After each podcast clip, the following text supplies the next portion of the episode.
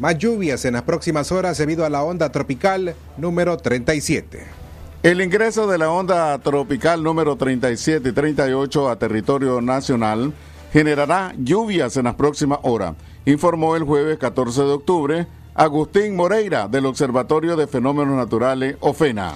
Moreira explicó que la onda tropical 37 como un canal de baja presión permanecerá durante aún este viernes saliendo del país mañana sábado 16 de octubre a medida que se acerca la onda tropical número 38. El experto pronosticó lluvias y tormentas eléctricas por la tarde y noche.